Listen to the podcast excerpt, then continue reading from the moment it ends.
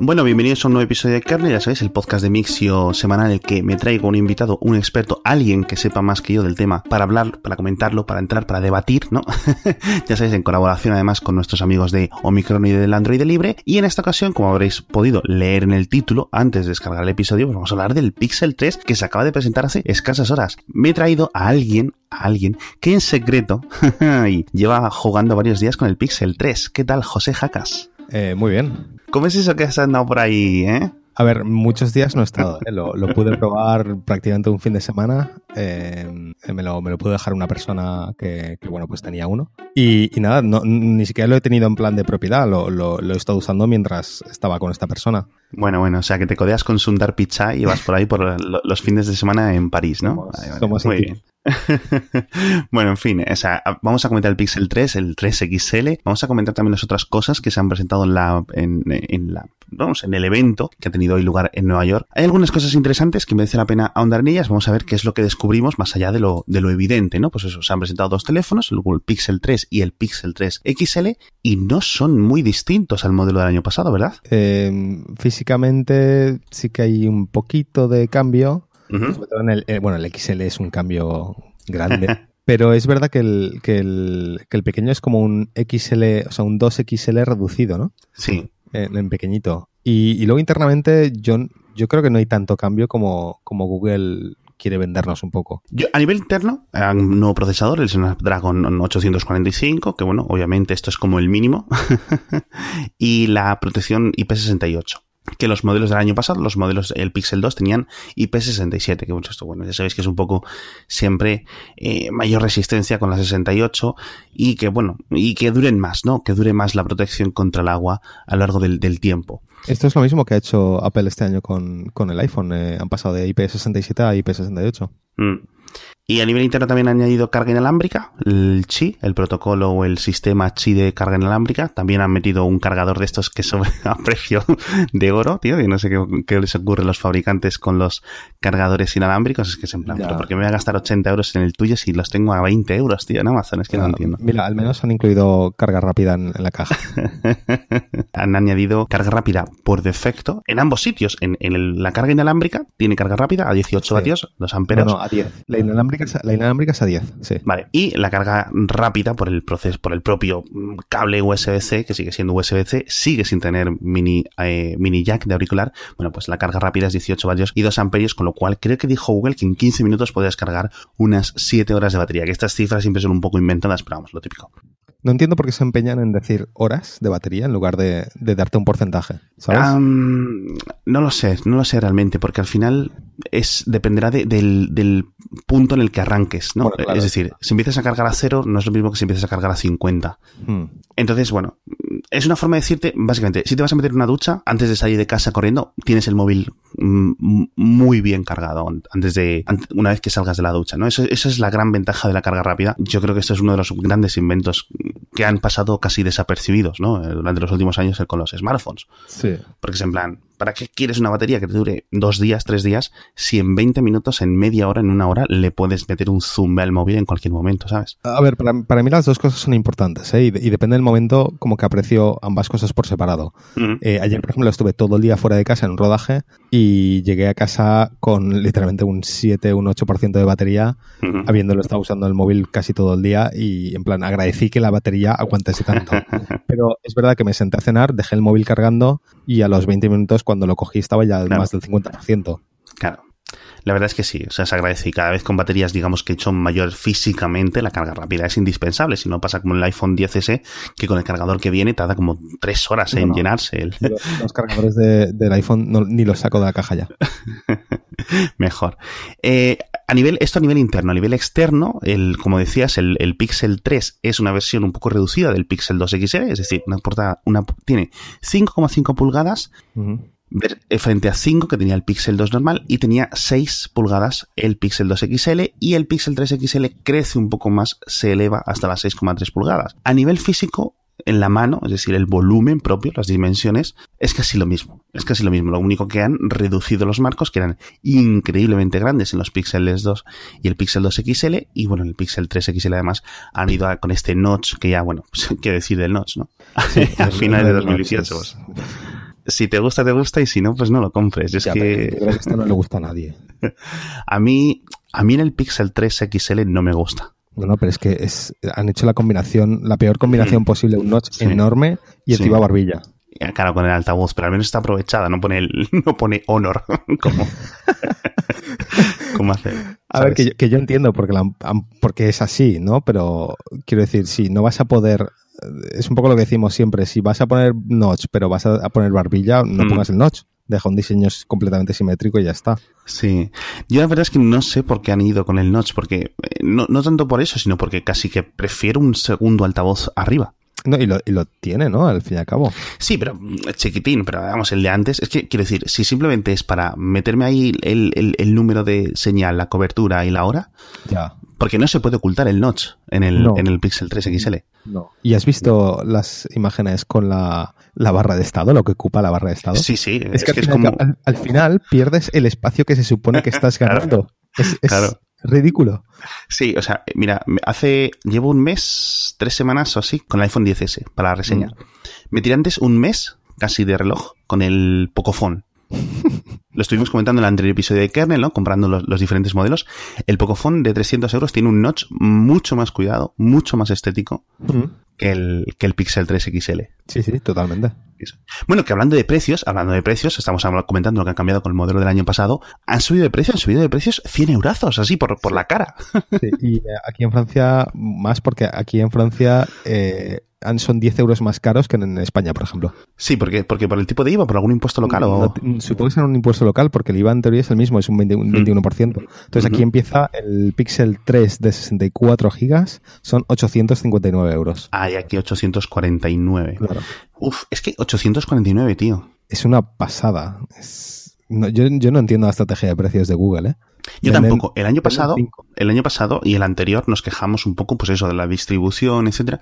Pero, están más, más baratos, están esos 100 euros más baratos. Pero es que ahora tú ponte la situación, José. Eh, tienes un Galaxy S9, por ejemplo, idéntico, 4 GB de RAM, mismo procesador, una pantalla también excelente. Luego hablaremos de la pantalla del, de los Pixel 3. Una cámara también, ¿no? Con sus pros y sus contras, comparada con la del Pixel 3 pero es que a lo mejor te lo encuentras a 600 euros. Sí, y el, y el Pixel 2 ahora mismo lo puedes encontrar por 400 euros en eBay, cosas así. Sí. Precintados. Eh, Madre mía. De hecho, tengo la duda porque el, el, yo el Pixel 2 lo compré el año pasado en, de rollo mercado gris en eBay y me costó pues fácil 200 euros menos del, del, precio oficial. Me pregunto si este año con el Pixel 3 también vamos a ver un mercado gris de, de, de pixels en plan bastante más baratos que el, que el precio oficial. Y eso me, parece, me parece un precio más atractivo. O sea, quitas 200 euros al, al Pixel 3 y me parece un teléfono muy atractivo de precio. Pero el precio actual me parece mucho. Sí, o sea, sinceramente, comentábamos lo que te decía el, el episodio anterior, un OnePlus 6, ahora con el 6T, eh, que va a salir ya el Mate 20 Pro, el P20 Pro, que está como a 600 largos. Mm. O sea, quiero decir, es que llega un momento. Y lo que comentabas tú del, del mercado gris es súper curioso porque está ocurriendo hasta en los iPhone. Si Apple te dice 1159 euros, o sea, no conozco a nadie que haya pagado 1159 euros por el iPhone, tío. Todo el mundo lo encuentra, incluso en. dice, no, es en plan escarbando en internet, ¿no? Es yendo a tiendas físicas con total garantía, ¿no? Sí, sí, sí. Es. Yo con iPhone no me la juego porque prefiero comprarlo a Apple y, saber que tengo la garantía. ya conozco uno. pero, pero es verdad que con otros terminales es muy fácil encontraros a precios mm, bastante más reducidos del oficial sin tener que rebuscar lo que dices. Es, y, yo, el Pixel, de verdad que me pregunto qué, qué está haciendo Google ahí. ¿Es, es una forma de, de, de, que la imagen sea de producto premium? ¿Realmente creen que la gente valora tanto la marca Pixel como para gastarse ese dinero? Sí, no sé, la verdad. Yo creo que es un tema de, claro, es que es posición. Es decir, si lo pones a un precio, la gente lo ve de un precio, ¿no? Y, seguimos con problemas de distribución, ya no tan desastrosos como en el Pixel original, que era básicamente, era en plan, hemos sacado este teléfono, no lo puedes comprar. que era ridículo, ¿no? El Pixel 2 mejoró bastante las cosas. Pero en España, por ejemplo, seguimos con un operador único que lo va a vender, aunque lo puedes comprar también desbloqueado. Creo que ya no se puede, ya se han acabado las reservas ahora mismo en la web oficial de Google. ya. creo Creo que sí, antes le he dado y el botón estaba gris. Uh. no sé. Bueno, y en Estados Unidos igual, con Verizon, por ejemplo, ¿vale? Es el mayor operador, etcétera, pero, tío, no entiendo esta limitación eh, artificial que se pone Google. Es decir, debería de intentar querer venderlo a todo lo posible, ¿no? El, año pasado, fue el año pasado, sí, el, Pixel 2, recuerdo, había un par de reporteros de, de The Verge que estuvieron, creo fue en Eli, que estuvo como un mes o dos meses intentando comprar uno y literalmente no podía porque no había. Ya, terminales. es ridículo. Mira que yo conozco gente que normalmente me suele soplar cifras de ventas, de cosas así, ¿no? Cosas que no llegan a los reportes y tal. De estas de, en plan, IDC, mm. Counterpoint, eh, Strategy Analytics, etcétera. Pero, tío, o sea, es que las ventas de, de los Pixel 2 siguen siendo abismales. Claro. Y, y, dices, jolín, es que, que decir, tienes todo para triunfar, tienes eh, un montón de, de, de, cosas y es, es, no entiendo, no, no entiendo nada. Igual, quiero decir, entiendo que no hacen muchos, por eso por eso hay problemas para comprarlos, pese a que no venden muchos. Tienen que estar haciendo pocos. Entonces, lo único que se me ocurre es, hacen, o sea, los venden caros porque tienen que venderlos caros porque no tienen el volumen para poder bajar el precio. Es posible. Y la única razón por la que están manteniendo la línea y por la que mm, no se preocupan de, estar haciendo muchos o pocos y de que la gente no los compre es porque es una forma que tiene Google de, no sé, de probar cosas nuevas, de mm, conseguir más fotos para sus machine learning. Claro, pero eso es una cosa que me encajaría con el Pixel 2, o sea, con el Pixel original, pero con el tercer modelo que se supone que ya hay como más aspiración, quiere decir, que tienes un chisme, o sea, habéis cogido, primero, habéis comprado, literalmente comprado, ¿no? Como una acción de, esclavos de hace muchos siglos, eh, mil empleados de HTC. eso para empezar. Es decir, tenéis un equipo de desarrollo de móviles increíble. En tres años han sacado móviles que compiten con los Galaxy Note, con los iPhone, quiero decir, de cara a cara, ¿sabes? Que es como en plan, ninguna compañía ha sido capaz de hacer esto, ¿no? Nos reímos de Sony, del LG constantemente, llevan 10, 12 años haciendo smartphones, tío. Mm. Es alucinante que teniendo todo este material, ¿no? Es como si no quisieran venderlo. Pero bueno, tema de la pantalla, que decíamos que lo íbamos a comentar, hemos leído un tweet de DisplayMate, ya sabéis, esta agencia que se dedica a analizar las pantallas, los píxeles, la calidad, etcétera, y han dicho que, bueno, que su artículo, su análisis a fondo lo van a publicar dentro de unos días, pero dicen que va a tener una nota muy alta, o no sé si la más alta, en plan, al nivel, ¿no? Pantalla OLED, POLED en concreto, ¿no? Las del, las del Pixel 3. Sí. Eh, que la del ¿Es Note. POLED confirmado? Es POLED. Eh, comparado, yo imagino, pues que son con las del iPhone 10, las del iPhone 10S, que son de muy buena calidad, la del Note, las de los Galaxy S, ¿no? Es decir, lo mejor, dicen, Que, dicen que le dan un, que le dan una, una plus rating y eh, que le dan el premio de Best Smartphone eh, Display Award. O sea, básicamente están diciendo es el mejor actualmente. Pues va a ser muy curioso ver ese artículo porque, bueno, los frikis, ¿no? Los forofos de uno y otro lado lo van a destripar ahí en plan buscando un adjetivo. Ah, pues esto indica claramente qué tal, ¿no? ¿Sabes cómo somos en, Twitter? Pero eh, sobre todo, esto hay que compararlo con el año pasado. El año pasado fue un desastre la pantalla. De forma inicial, a los cuatro meses tú te comprabas un Pixel, si podías, y te venían con una pantalla bien, pero ya no con los problemas de tinte azul, ¿no? Del... Aceptable, diría yo. Yo compré uno bastante más adelante de la, del, del, día salida, y, o sea, meses después, y la pantalla era aceptable. En plan, no, me quería morir, pero no era buena. Sí, estoy preguntando a Vlad y me dice, no, eh, la pantalla de, del, del, del Pixel 2 comparada con la del Pixel 3 es mucho mejor la del Pixel 3. Entonces, bueno, ostras, casi que el punto flojo del modelo pasado se soluciona, ¿no? En este, este año. Mm. Bueno, y tú estás viviendo en París, pero en París no tenéis una cosa genial que se llama Huetaca, que es nuestro patrocinador de esta semana, que si tenemos en España y podéis entrar a todos los oyentes de kernel en huetaca.com y veis que tienen platos que te entregan a domicilio en paquetes todas las semanas y lo tienes ahí en la nevera preparado, cocinado. Oye, de verdad, platos muy buenos, de mucha calidad, mucha variedad, comidas distintas. La gente que a lo mejor os da un poco de pereza cocinar o os da un poco de pereza de cocinar pues variado o, o, cocinar pescado, cocinar cosas ricas, ¿no? Queréis probar platos distintos que no siempre estar haciendo los mismos 4, 5, 6, 7 platos. Pasáis por wetaca.com, miráis los menús que hay, que os van a encantar, además tienen un gran precio, y encima, con el código MIXIO12, M-I-X-X-I-O-1-2, tenéis 12 euros de descuento la primera vez que pidáis, con lo cual, bueno, pues eh, coméis 5 días como por 13 euros o algo así, o sea que fíjate, está muy bien. Yo lo siento, José, porque esto tú no lo puedes aprovechar, pero... Ya. Nada más me vendría muy bien, porque la, que del trabajo no es especialmente buena, así que por favor que vengan a Francia. Le Wetac, eh, a ver si llega a Francia. Madre mía. Luego cuando no renueven el patrocinado, pues... ya sabemos a quién culpar. En serio, pasas por wetaca.com, que, que, os va a gustar lo que, lo que tienen. Vamos a ver, porque una cosa es que te quería traer a ti, porque es experto en cámaras, ¿no? Eh, titulado por la Universidad de Twitter. Y quiero hablar contigo muy a fondo de las, al, menos lo que puedes saber, lo que has podido ver estos días que has estado probando el Pixel 3 tú por tu cuenta. Que me expliques cuál es la estrategia de Google para seguir manteniendo una cámara trasera, poner dos cámaras por delante y todas estas cosas que han presentado, esto del top shot, esto del night mode o como lo quieran, el zoom digital este para sacar fotos en un no sé qué, algo que puedes hacer. ¿Esto todo es verdad o es en plan los mismos algoritmos inventados hace 15 años? Em, yo, yo, con el tema de la cámara del Pixel, es un poco lo que te decía antes, que a mí me parece el Pixel como la, el, playground de pruebas de Google para, para hacer experimentos con cosas. Y, con la cámara me parece eso, porque están metiendo, meten un montón de tecnologías que a veces funcionan bien, a veces funcionan mal, que en general la cámara es, eh, si no la mejor, de las mejores. Yo ahí tengo el, debate eterno con, con eso. No, pero al final em, no, no, no, es una cosa, o sea, podemos hablar si que es un segundo aquí, un inciso, o sea, quiero decir, hay algunas fotos que quedan mejor con un pixel, con el estilo de software, ¿no? Que aplica un pixel, otras que quedan mejor con un Note, otras que quedan mejor con un Huawei, otras que quedan mejor con un iPhone, ¿no? Yo, si te soy muy sincero, para mí hay, existe iPhone y existe Pixel. Lo demás, no, te lo prometo, no veo ninguna foto del P20, ni veo una, ninguna foto de, ninguno de los, sobre todo de, ninguno de los Samsung, que, que, las vea y diga esto con ni con Pixel ni con iPhone las puedo hacer. Vale. ¿Sabes? O sea, entiendo que hay gente que le gustará mucho la cámara del P20. Yo todo lo que he visto me parece normalucho. Parece a, mí me, gusta siempre, es en plan. Ha hecho un eh, trabajo de marketing genial. Sí, mm, fuerza bruta a nivel nocturno, yo sí la veo ahí. Eh, el otro día, en el, en el análisis de, de Mark del, del, iPhone 10S, ¿Sí? la toma nocturna sí es, la ves en pequeñito, es como, oh, sí, es mucho más luminosa. Ya, pero ahora la foto. Acércate. ¿Dónde está el detalle? nos pasa mucho, Claro, nos pasa eso cuando vemos las fotos en el móvil siempre. Que al final es donde se ven, ¿no? Sí, exacto. O sea, eso es verdad. Eh, las fotos donde se ven es en la pantalla del móvil. Pero hay un, hay un punto, sobre todo en fotografía nocturna, que, si estás haciendo la, escena demasiado iluminada, si estás iluminando artificialmente demasiado, te estás pasando. Y creo que, el, que, el, que, el, P20 llega a veces que se pasa de luz. ¿Sabes? No, no queda realista. Y como hay una persona en la foto, si es de noche, es un muñeco de cera, completamente. Ah, te compro, te compro, te compro.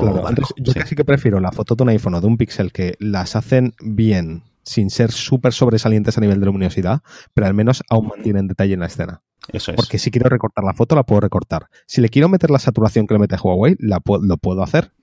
¿Sabes? Pero sé que parto de una foto con más detalle. Ya. Pero bueno, eh, volviendo al, al Pixel así más centrado, lo que hace Google con el Pixel a nivel eh, procesado es, es, casi magia. Eh, yo tengo mis críticas sobre el procesado que hacen, pero es verdad que es muy resultón. Haces una foto con el Pixel y prácticamente está lista para compartir. Sí. Vale. Eh, el iPhone tira a, hacer fotos más planas eh, por decisión propia de Apple. Esto lo, tengo, lo, tengo, que matizar siempre, porque la gente dice, no, la foto del Pixel es mucho mejor. Es como, no, vamos a ver. Apple ha decidido que las fotos no te las van a contrastar mucho porque, A, mantienes más detalle en la foto y si la quieres editar, vas a tener mucho más margen para editarla. Y ellos creo que saben que con la cantidad de aplicaciones de, retoque fotográfico que hay en iOS, Em, a la gente le gusta editar las fotos, que si le pongo un filtrito, que si la paso por Instagram, que si el visco, que si no sé qué. Ellos lo saben, prefieren darte, prefieren darte una foto que tú puedas editar y, mantener detalle que darte algo súper contrastado, súper em, fuerte a nivel de detalle que en cuanto la pasas por visco la destruyes.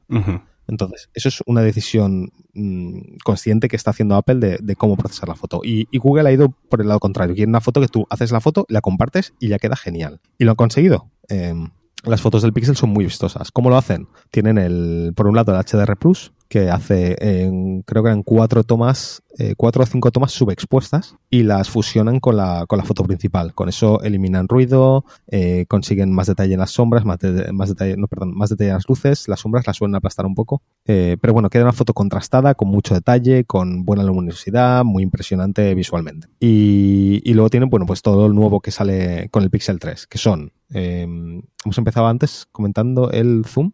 Sí, el zoom digital, este que han dicho. Eh, vale, entonces, una cosa que yo quería comentar. Yo lo que he probado en el Pixel 3, eh, estoy empezando a pensar que lo que yo probé llevaba un firmware que una de dos, o estaba limitado o no era. Porque, por ejemplo, yo probé el zoom eh, asumiendo que lo habrían mejorado y no noté una mejora comparado con lo que yo había visto en el Pixel 2. El Pixel 2 ya llevaba un zoom con inteligencia artificial. Claro. Lo, que pasa es que poca gente esto lo sabía. Usan un sistema que se llama, que se llama CRISPR, creo que era, em, que también es una movida de, Google para eh, generar más detalle artificialmente. Y sí, el zoom con el Pixel 2, pues bueno, funciona mejor que el zoom digital de cualquier otro móvil, pero no se acerca al zoom eh, óptico de un iPhone Plus, por ejemplo. Sí. Y en el 3 eh, yo lo probé rápidamente, lo comparé con mi 10S y me pareció que la diferencia era más o menos la misma que la que yo había visto con el Pixel 2. Puede que haya un poquito más de detalle, pero uno de dos o el Pixel 3 que yo he probado no llevaba el último firmware que, digamos, activase esa opción o la mejorase o lo que sea, o realmente no es tan buen sistema como nos están vendiendo en el marketing. Por eso me da un poco de miedo hablar de todo lo que yo he visto. Puede que lo que yo haya visto no es final. Ya, ¿sabes? te entiendo. Em, entonces sigo teniendo ganas de probarlo porque el, hecho de que lo hayan puesto como un punto importante en la presentación me hace pensar que es mejor de lo que yo pueda haber visto. Nada, yo me inclino más por, o por un punto intermedio o por un punto en plan, mira, tío, o sea, en plan, hacemos varias tomas y de varias tomas sacamos el mejor detalle concreto de cada zona e intentamos hacerlo y esto es como la NASA mm. hace para sacar fotografías de Marte a más resolución estando a tomar por culo. Bueno, pues eh, te lo puedo comprar porque entiendo que todo es artificial, todo es información que el sistema se inventa, ¿no? Una descompresión JPG típica. Eh, en, el mundo del vídeo, de la preproducción y tal, siempre se dice que eh, mierda que entra, mierda que sale. Claro. Entonces, eh, obviamente no puedes inventarte el detalle. Sí que es verdad que el machine learning puede más o menos generar algo, ¿no? Y, darte la impresión de que hay más detalle, pero de donde no se puede sacar y siempre va a estar limitado. Nunca va a ser mejor ni comparable realmente a un zoom óptico de verdad. Claro, obviamente. Eso, eso, eso está claro. Me parece muy interesante de todas formas lo del night sight o el modo noche este que se han inventado un poco de la manga. A mí esto me emociona.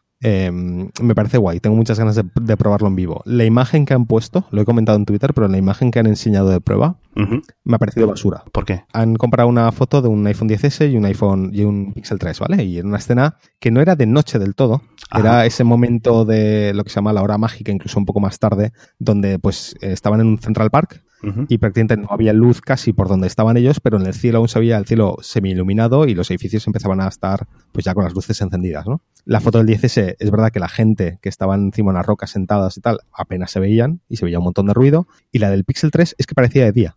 Pero parecía de día en plan mediodía. sí me parece irreal, me parece que se han, se han colado. Que es una buena forma de enseñarte, mira lo, lo, lo mucho que podemos sacar, la, la, cantidad de luz que podemos sacar, pero a mí no me vendes eso como una foto nocturna.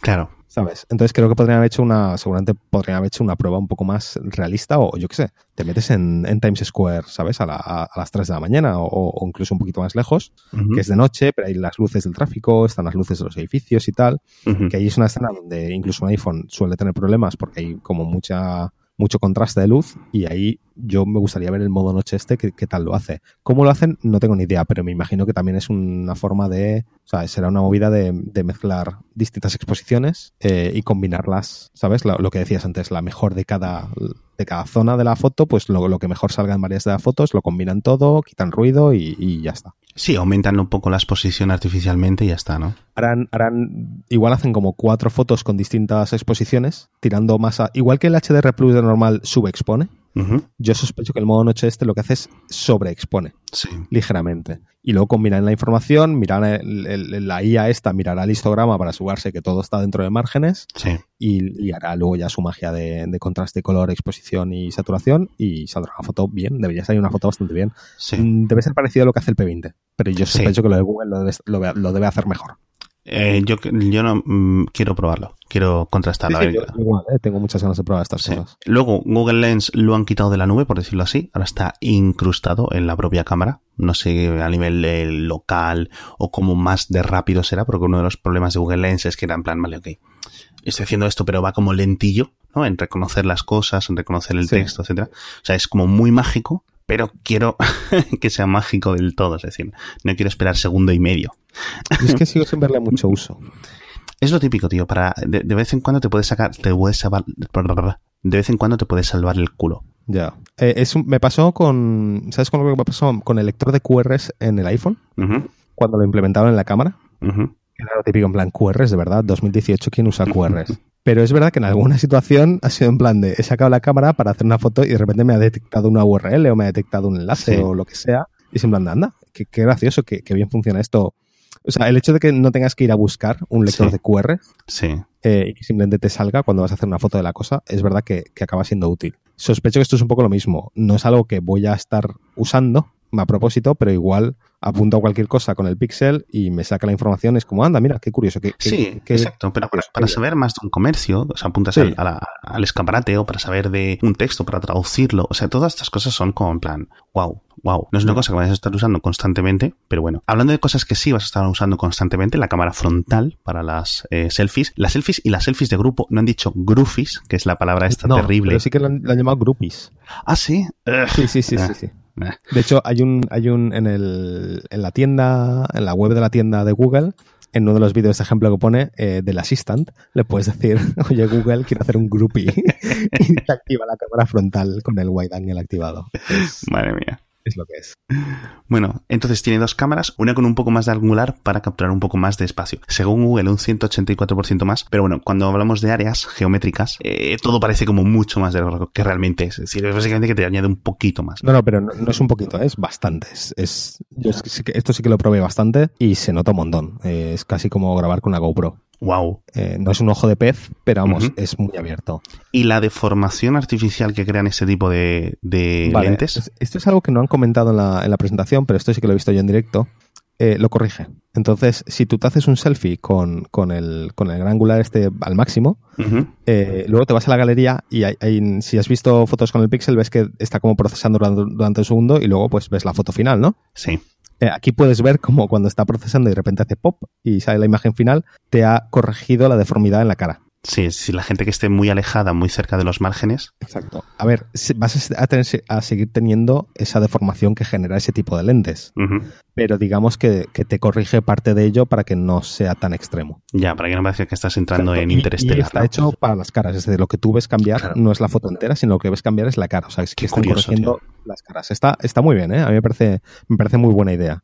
Qué curioso. ¿Te has quedado un poco con pena de que no metan una segunda cámara trasera? Un poquito sí. Sup- Supongo que es un poco lo que estaba esperando. El año pasado me quedé con ganas de una segunda cámara y, y de hecho mi, mi- mi- lo que asumí sería, bueno, pues con el Pixel 3 la, la pondrán. Es el paso lógico. No lo han hecho. Eh, eh, por esto entiendo que es- confían mucho en su, en su, en lo que pueden hacer con una, sí, en lo que pueden hacer con una sola cámara y me parece genial. Pero hay, cosas que sigo echando de menos. Un, zoom de verdad, por ejemplo, lo echo de menos. Y sobre todo un modo, o sea, me gustaría ver lo que Google puede hacer con un modo de retrato de verdad, es decir, con dos lentes. Si el que están haciendo con una sola es así de bueno, con dos podría ser increíble. Fue curioso porque Google introdujo el soporte de doble cámara de forma nativa en Android hace tiempo y era en plan, vale, ok, esto significa que a lo mejor con tal, lo que dices tú, con el Pixel 3 puede llegar o que están preparándose ellos para hacer algo, pero nada. Simplemente era para, en plan, para los fabricantes muy chusteros que no sean capaces de hacerse software que puedan ellos también poner doble cámara, pero bueno, es lo que hay. Y Sí. yo creo que a nivel de cámara no hay mucho más que comentar. No, han metido, bueno, los stickers estos plan mejores. Em, y creo que ya. Ah, bueno, una cosa en la cámara frontal, cuando pones el wide angle exagerado, el modo retrato funciona. Y funciona bastante bien. Em, obviamente es súper artificial porque nunca tendrías ese nivel de, de desenfoque en una cámara tan abierta.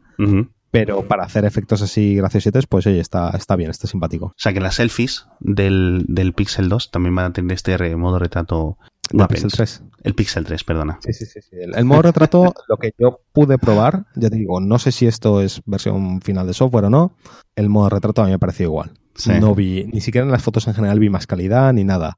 Es posible que lo que yo estuviese probando no era software final, aunque debería haberlo sido por las fechas, pero, pero vamos, desde luego, a mí me pareció, la cámara la probé y fue en plan de, vale, sí, tiene lo de gran angular, tiene, la, la UI es distinta y tal, pero me pareció igual la cámara. Em, claro, no pude comparar con un Pixel 2. Sí. ¿sabes? Entonces es un poco difícil de comparar. Em, y la otra cosa que me decepcionó de la cámara es que todavía siguen sin avisarte si el modo retrato va a funcionar. Ah, bueno, eso. Y eso a mí me parece un problema muy gordo, porque yo cuando hago una foto con modo retrato quiero asegurarme de que el modo retrato va a funcionar. Claro. No, no es que la foto se, vaya- se, se destruya si no, Ujú. pero la gracia de hacer la foto es el retrato, ¿no? Sí, sí, Entonces, claro, el pixel no te avisa si esto va a funcionar o no. Tú haces la foto y luego cuando abres la galería el efecto pues o sale o no sale. Yo cuando hago fotos con el Pixel, con modo retrato, hago siempre como cinco fotos, ¿sabes? Porque al menos una de ellas, el efecto saldrá. Claro. ¿Sabes? Lo típico, mueves la cámara un poco, te echas atrás, te echas adelante, haces cinco fotos y una de ellas al menos saldrá con el modo retrato. Eso es, y yo no sé si es una limitación de la forma que tienen de hacerlo, que hasta que no haces la foto el sistema no puede saberlo. Yo creo que es eso, o, sea, tarda por lo menos unos segundos, porque si no te lo dirían. Claro, tiene que ser eso. Y eso, a nivel de cámara, poco más que, decir de momento. No, no hay nada mejor, o sea, no hay nada, ninguna función nueva más específica y hasta que no la gente no lo tenga ya por, por la calle y puedan probarlo, yo no quiero juzgar. La cámara del Pixel 2 era muy buena, de las mejores, mm, digamos incluso la mejor de la generación pasada, incluso de esta.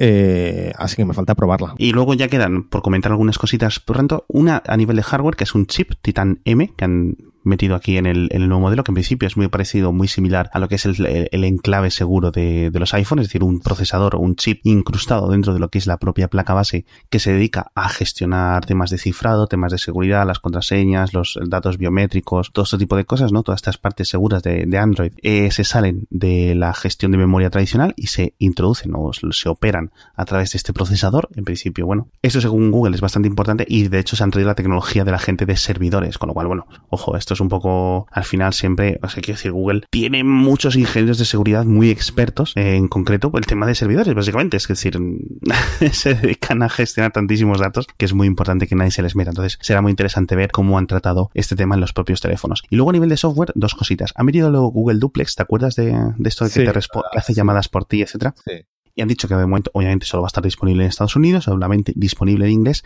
y no solo eso, sino que van a ir eh, activándolo ciudad por ciudad.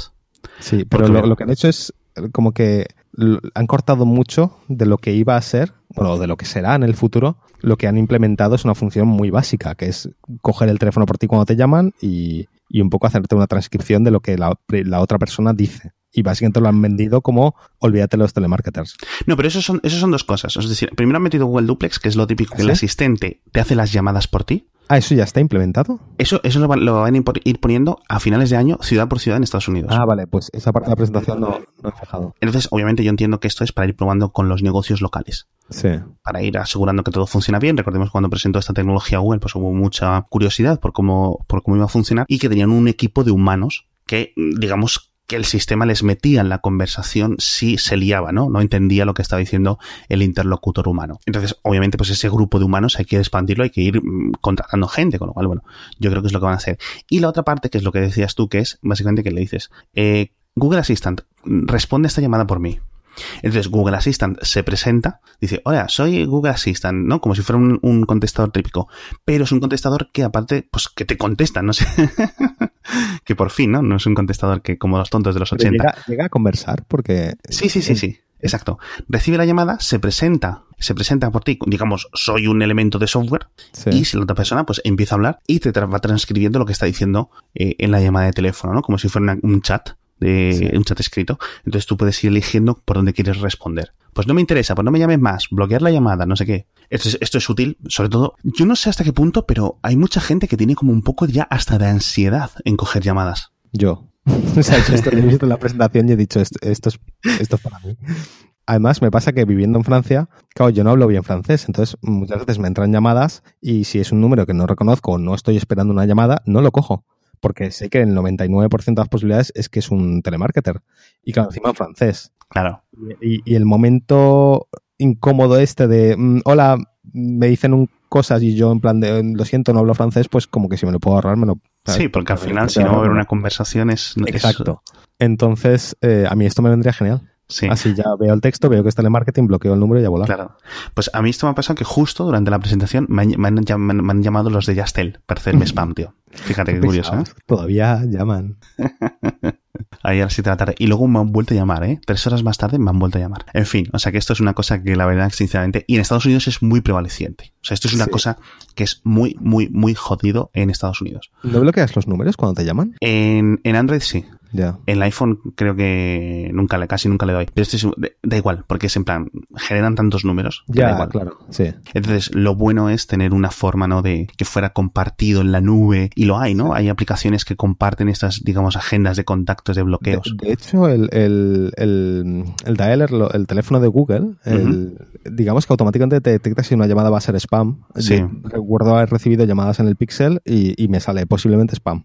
Sí, busca básicamente el número de teléfono en, Google y si le sale el teléfono en plan, eh, como cuando lo buscas tú en Google, en plan en, Google en, Google Maps, es de tal comercio, pues te dice, es la floristería, ¿no? Aunque no tengas tú la floristería. Es lo que yo hago a mano cuando me llamo un número francés, directamente rápidamente lo busco en Google y si veo el típico link de ¿es esto un timo?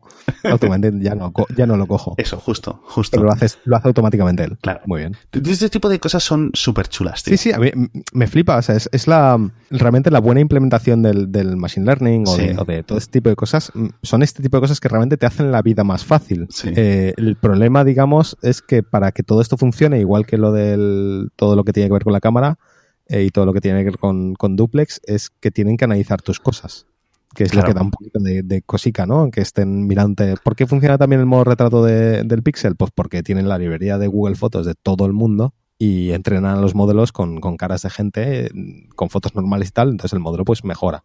Porque el de iPhone no es tan bueno detectando caras y demás? Pues porque no tienen acceso a esa información. Eso es. Bueno, pues nos hemos quedado un poco con ganas de comentarlos. El Chromecast 3, que tampoco hay tanta diferencia con el Chromecast actual, sigue incluso sin llegar al 4K. Muy poquita diferencia. Han presentado una tablet con Chrome OS, que como no llega a España, solo llega a Estados Unidos, a Reino Unido y Canadá, creo. Pues mm, no la voy ni a comentar. Además tiene un procesador Celeron. ¿Podemos, ¿podemos comentarlo de que lleve un procesador Celeron y cueste 599 dólares?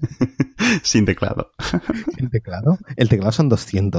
Eh, tío, pero tiene aplicaciones de Linux. Ya, pero ¿cuánto cuesta el, a ver, ¿cuánto cuesta el teclado del, iPad Pro? Por ahí, más o menos. ¿Por ahí? ¿En serio? No, pero eh, aunque no cueste oficial el, oficial de Apple de folio 100, 130 euros. ¿Sabes lo que me refiero? Que será lo que cueste. Ahora mismo no recuerdo. Ya. Pero quiero decir que te puedes encontrar un Logitech similar. Sí, sí, totalmente. El Home Hub, que es la pantallita esta... Me ha gustado mucho eh, del Home Hub que no lleva cámara y lo han remarcado. En plan de conscientemente no hemos puesto cámara a esto para que nos dé mal rollete. Que precisamente venía del anuncio de Facebook ayer de, de lo del... que viene con una tapita.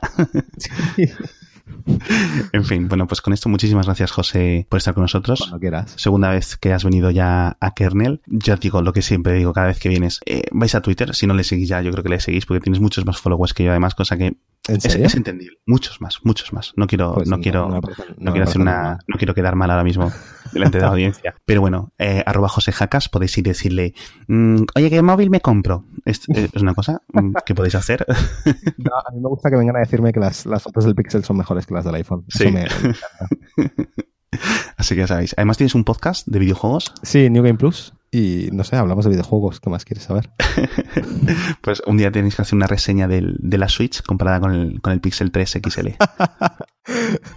Se lo voy a comentar a, a mis compañeros, a ver qué dicen. Bueno, muchísimas gracias. Adiós. Adiós.